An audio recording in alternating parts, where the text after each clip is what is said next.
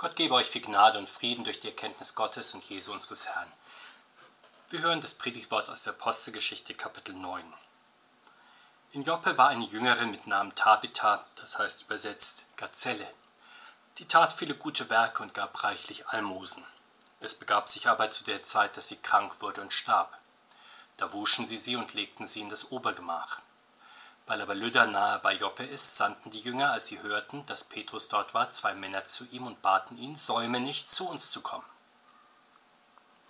Petrus aber stand auf und ging mit ihnen. Und als er hingekommen war, führten sie ihn hinauf in das Obergemach, und es traten alle Witwen zu ihm, weinten und zeigten ihm die Röcke und Kleider, die Tabitha gemacht hatte, als sie noch bei ihnen war. Und als Petrus sie alle hinausgetrieben hatte, kniete er nieder, betete und wandte sich zu dem Leichnam und sprach, Tabitha, steh auf. Und sie schlug ihre Augen auf, und als sie Petrus sah, setzte sie sich auf. Er aber gab ihr die Hand und ließ sie aufstehen und rief die Heiligen und die Witwen und stellte sie lebendig vor sie. Und das wurde in ganz Joppe bekannt und viele kamen zum Glauben an den Herrn. Der Herr segne uns diese Worte. Amen. Die Woche des 16. Sonntags nach Trinitatis, in der wir stehen, hat den Sieg Jesu über die Mächte dieser Welt und den Tod zum Thema. So sagt es der Wochenspruch, Jesus Christus hat dem Tod die Macht genommen, das Leben und ein unvergängliches Wesen in das Licht gebracht durch das Evangelium. Unser Bibelwort aus der Apostelgeschichte zeigt, der Apostel Petrus stellt sich im Auftrag des Herrn und in der Vollmacht des Heiligen Geistes dem Tod der Tabitha entgegen. Die Vorgeschichte Tabitha ist eine treue Christin in der Gemeinde in Jaffa an der Mittelmeerküste. Vielleicht ist sie alleinstehend und noch relativ jung, vielleicht gehört sie aber auch zum Kreis der Witwen, die eine wichtige Stellung innerhalb der ersten christlichen Gemeinde hatten. Diese Witwen waren Frauen ab 60 Jahre, die sich durch einen frommen Wandel auszeichneten und dann in der christlichen Gemeinde offiziell mit der Aufgabe betraut wurden, für die anderen Witwen zu sorgen, sie zu besuchen, sie auch materiell zu versorgen. In dieser Aufgabe macht Tabitha ihrem Namen Gazelle alle Ehre. Sie füllt sie flink, geschickt und hingebungsvoll aus.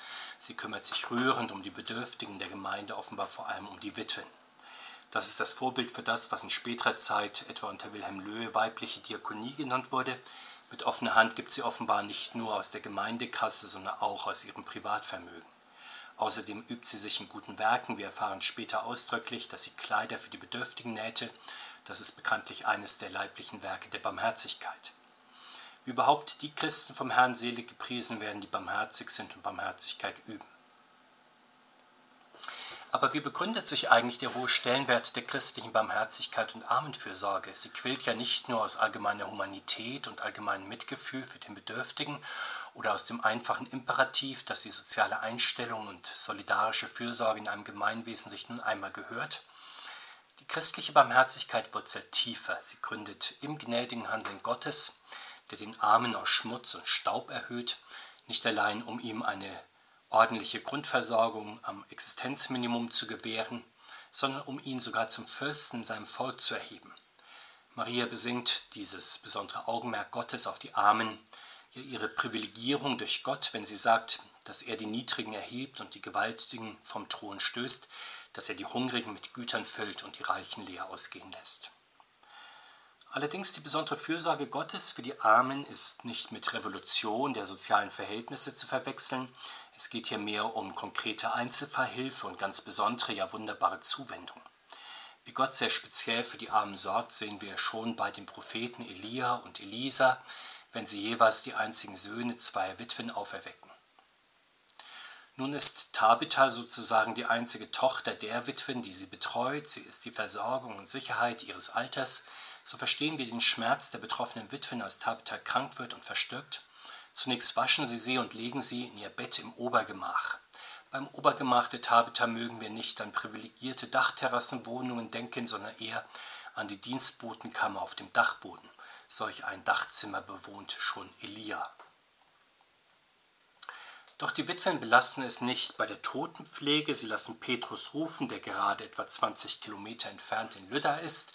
So soll es ja die christliche Gemeinde im Fall von Krankheit halten, dass sie die Geistlichen zum Zweck des Gebetes und der Krankensalbung ruft, selbst wenn eine schwere Krankheit dem Tod schon ans Ziel gekommen ist. Denn Christen wissen, dass jede Krankheit, selbst die tödlichste, nicht dem Zweck der Traurigkeit und des Todes dient, sondern damit Gott verherrlicht wird.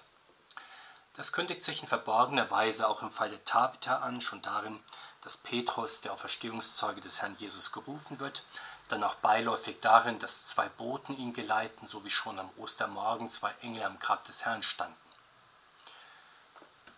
Doch die Witwen erfüllen mit ihrem Ruf nach Petrus offenbar mehr eine christliche Pflicht, als dass sie wirklich hoffen würden, dass Petrus Tabitha auferweckt.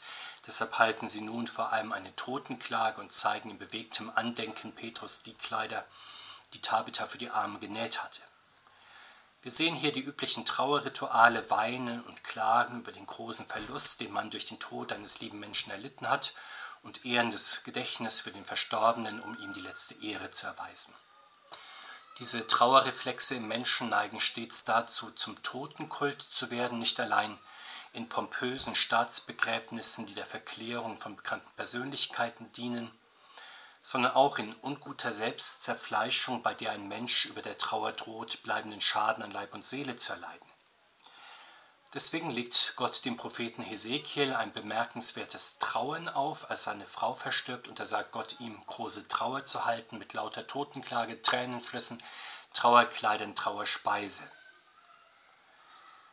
Auch der Herr Jesus und die Apostel versuchen immer wieder, die teils selbstbezogenen, teils laut und theatralisch trauernde Menge zu zerstreuen. Das sind ja die, die angesichts des Todes keine Hoffnung haben, sonst würden sie nicht so maßlos trauern. Aber ist nicht auch der Herr Jesus einmal traurig, als er am Grab seines verstorbenen Freundes Lazarus steht und die Tränen von Maria sieht und alle anderen, die mit ihm trauern, sodass er selbst weint? Doch wir erfahren genau gesagt, dass ihn in diesem Moment Grimm und Betrübnis ergreifen. Das ist nicht nur Mitleid, sondern der Zorn des Herrn über die Macht von Sünde und Tod und die tiefe Erschütterung, die ihn ergreift, weil er vorausblickt auf sein eigenes Sterben, wenn er sich in den Rachen des Todes gibt zur Erlösung der Welt. Beim Herrn allerdings wird der Moment der Trauer kurz. Er trauert ja nicht hauptsächlich um sich selbst oder andere Menschen. Er ist der Retter und Erlöser und deswegen ruft er bald Lazarus ins Leben zurück. Was aber tut Petrus am Sterbebett der Tabitha? Er kniet nieder und betet. Das Knien beim Gebet passt in diesem Fall in besonderer Weise. Es ist ja die Geste aller derer, die in den Staub sinken. Christen wissen sich betend und kniefällig in dieser Beziehung zu Gott während die Menschen ohne Glauben zwar auch vor Gott in den Staub sinken müssen und vergehen, aber das unbewusst und ohne Glauben tun. Doch um was genau könnte der Apostel in diesem Moment beten? Wir sehen es an, am Herrn Jesus selbst, kurz bevor er Lazarus aus den Toten ruft. Da wendet er sich auch im Gebet an den Vater im Himmel. Er dankt ihm, dass er ihn erhört hat. Er bittet den Vater immer zu und der Vater hört ihn immer zu und erfüllt ihm seine Bitten.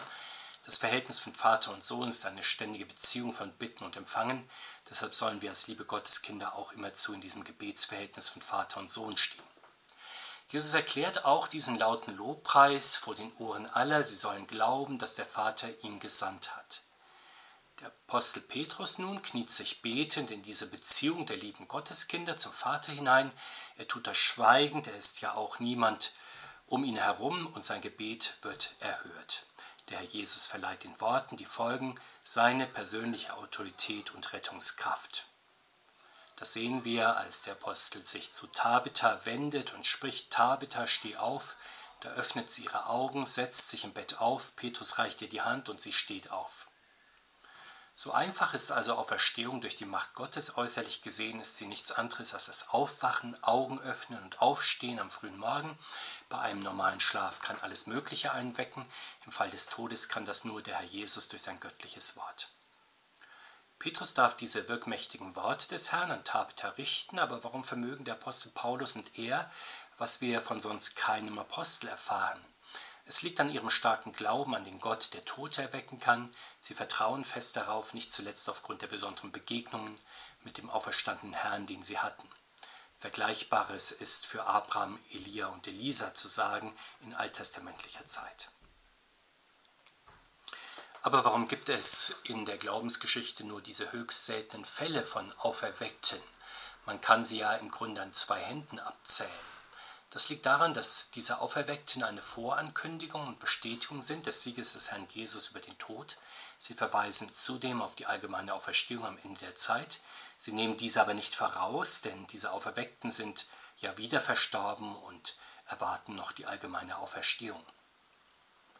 Sehen wir noch, welche Menschen in den Genuss dieser vorzeitigen Auferweckung kommen?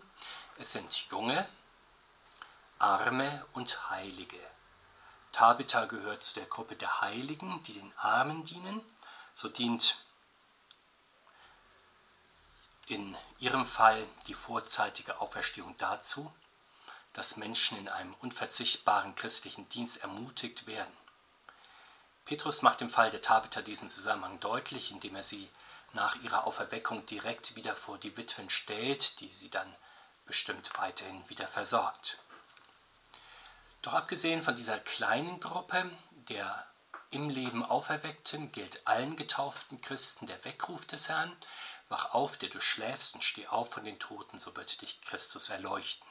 Letztlich ist das der Ruf, der jeden Morgen neu an unseren neuen wiedergeborenen Menschen vom Herrn aus ergeht und wir antworten ihm, indem wir unseren Tag beginnen im Namen Gottes des Vaters, des Sohnes und des Heiligen Geistes und indem wir die geistliche Waffenrüstung anlegen, um sozusagen als Stehaufmännchen Gottes einen guten Kampf des Glaubens gegen die Mächte des Todes zu kämpfen.